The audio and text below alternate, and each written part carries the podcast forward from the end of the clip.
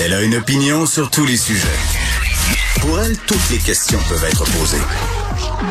Geneviève Peterson. Cube Radio.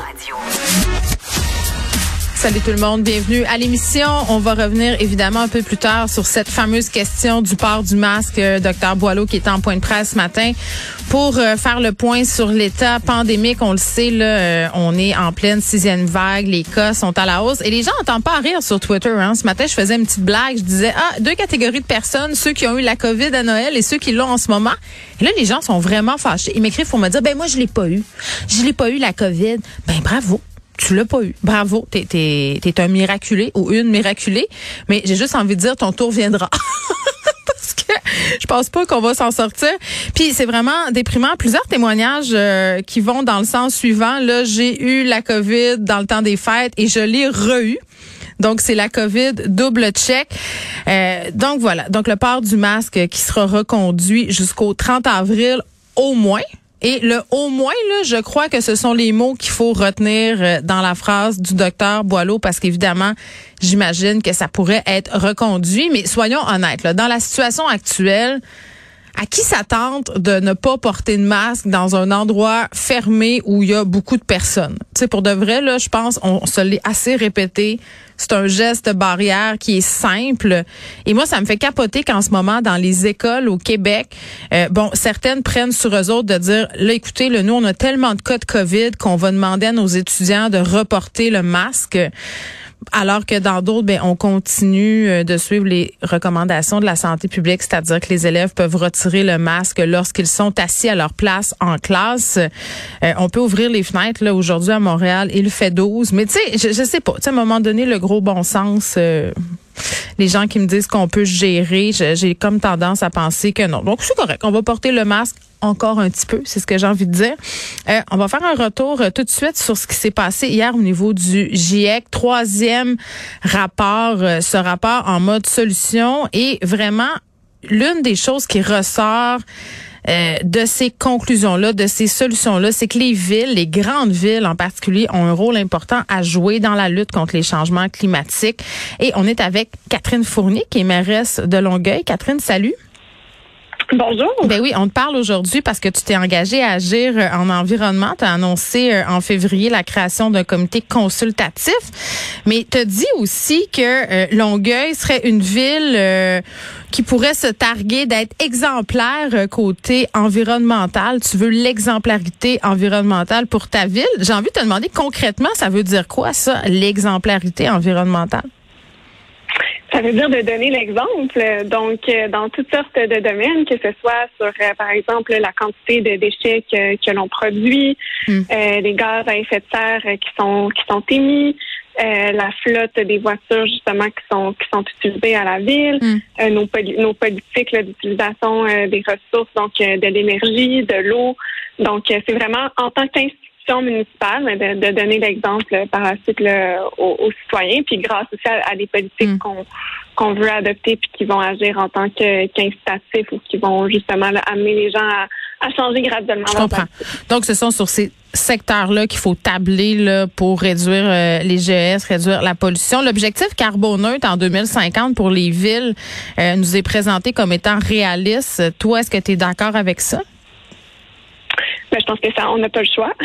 c'est, même oui, c'est vrai. Hein, il nous reste trois ans. c'est ce qu'ils nous disent. c'est un ben, peu déprimant et peurant. Dans le sens où il faut prendre euh, les mesures euh, nécessaires. Euh, j'avais la discussion justement récemment avec mon équipe parce que là, on est en train de produire à la ville de Longueuil le, bilan des GES que l'on produit. Parce que si on veut savoir combien est-ce qu'on diminue, ben, il faut qu'on ait les données pour pouvoir le mesurer l'effet de nos de nos actions. Donc, on, est là-dessus. Puis justement, on discutait des, cibles à adopter. Puis avec équipe, c'est sûr qu'on a bien réalisé que c'était ambitieux, mais comme je disais autour de la table, c'est quoi l'alternative? Il n'y en a pas. Donc, on, maintenant, ben, il faut prendre ça, puis il faut s'arranger pour poser les actions nécessaires pour, euh, pour y arriver. Puis il y a plein de façons, justement. Oui, la ville peut agir en exemplarité euh, environnementale, comme, euh, comme tu le disais, mais il y a également le rapport du GIEC le bien, on peut agir sur l'aménagement qui a un, un effet important, c'est la façon dont nos quartiers sont construits. Est-ce que les gens peuvent avoir accès aux, services à proximité? Est-ce qu'ils peuvent avoir euh, accès à la mobilité active? Euh, est-ce qu'il y a une réglementation justement qui fait en sorte qu'on prend euh, davantage soin de nos de nos ressources? Est-ce qu'on protège les milieux naturels de notre territoire? Donc, c'est tout ça qui est, en, qui est à prendre en, ligne de compte. Puis, c'est justement sur la déclinaison de ces actions-là qu'on souhaite agir. Puis, je pense que notre action la plus importante, la plus ambitieuse, j'en ai souvent parlé, mais parce que c'est vraiment absolument nécessaire, c'est mm. la protection des milieux naturels, les milieux humides en, euh, mais ça, secteur urbain. On en a jasé là, dans le cas euh, bon, de la protection de la rainette à Faugrillon en particulier. C'est un dossier très précis. Mais là, ce qu'on apprenait, c'est que la communauté métropolitaine de Montréal va adopter d'ici la fin du mois d'avril justement un projet pour réglementer, contrôler euh, tous les travaux, les constructions dans les milieux naturels. Longueuil fait partie de cette euh, communauté-là. Oui, et c'est une excellente nouvelle. Oui, euh, je, savais que tu serais. Puis, euh, je suis même soulagée parce que ça va nous donner un outil supplémentaire en tant que municipalité pour mm. pouvoir agir parce qu'on sait qu'il y a toutes sortes d'enjeux euh, légaux également qu'on veut protéger des milieux naturels parce que oui, mm. crois-le ou non, le droit canadien n'est pas encore très évolué dans mm. matière de droit de droit de l'environnement par rapport aux droits de, propriété. Euh, donc non, non, ça c'est un outil qui va qui va vraiment nous, nous aider à agir en français parce que les scientifiques le disent. En fait, pour une ville, euh, le plus grand geste que l'on peut poser en faveur de l'environnement, c'est ça, c'est euh, la protection des milieux naturels parce mm. qu'ils agissent comme comme des poumons. On capte le carbone mm. lorsqu'il y a des milieux humides, lorsqu'il y a des lorsqu'il y a des milieux boisés. Donc de venir protéger ça, ben c'est la mm. façon la plus efficace pour les villes de lutter contre les changements climatiques. Donc, bonne nouvelle du côté de la CMM. Un beau leadership parce que à la suite de l'élection de plusieurs nouvelles mairesses, nouveaux maires, euh, il y a vraiment un consensus là qui s'est dégagé. Non, mais c'est vrai. oui, puis il y a des il y a des plus jeunes aussi, puis on l'a vu avec Bruno Marchand à Québec aussi. Là, moi, j'ai jamais entendu euh, un maire euh, avoir un dossier à cœur autant presque celui de l'environnement à Québec. Là, je veux dire, il, était vraiment très très ferme, notamment sur la question du tramway. Puis je sais que tu es plus députée à l'Assemblée nationale, Catherine, mais quand même l'acceptabilité sociale, que ce soit au provincial ou même au niveau municipal, c'est la pierre angulaire de tout ça. Faut que les gens veulent suivre. Puis en même temps, j'ai l'impression que les leaders ont pas le choix de les faire suivre le monde. Quand j'entendais François Legault dire je vais appuyer le projet de tramway à Québec à condition d'avoir l'acceptabilité sociale, euh, je trouvais qu'à la fois c'était une excuse, mais en même temps il y a un peu raison. Il faut, faut que les gens embarquent dans, je vais pas dire dans ce train-là, ça serait un mauvais jeu de mots, mais mais quand même, il faut faut que tu sois capable de de ramener ton monde euh, à, faire parce que ça implique des sacrifices. C'est là souvent où je trouve qu'on est moins bon.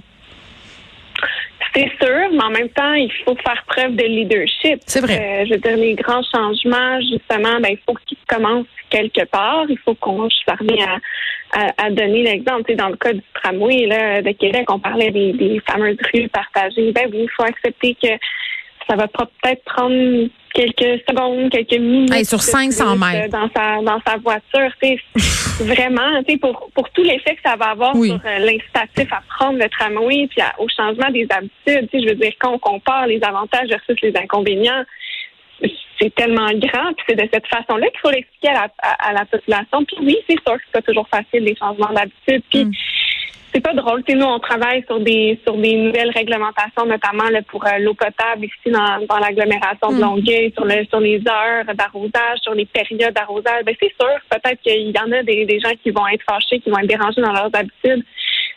Mais c'est quoi, encore une fois, ça revient à la question, quelle est l'alternative? Non, mais les gens sont encore dans le déni. On, est dans le donc look up euh, absolument. Je veux dire, c'est comme ça. sais on dirait que tant qu'on l'a pas d'en face, en pleine face, c'est comme ça concerne les autres.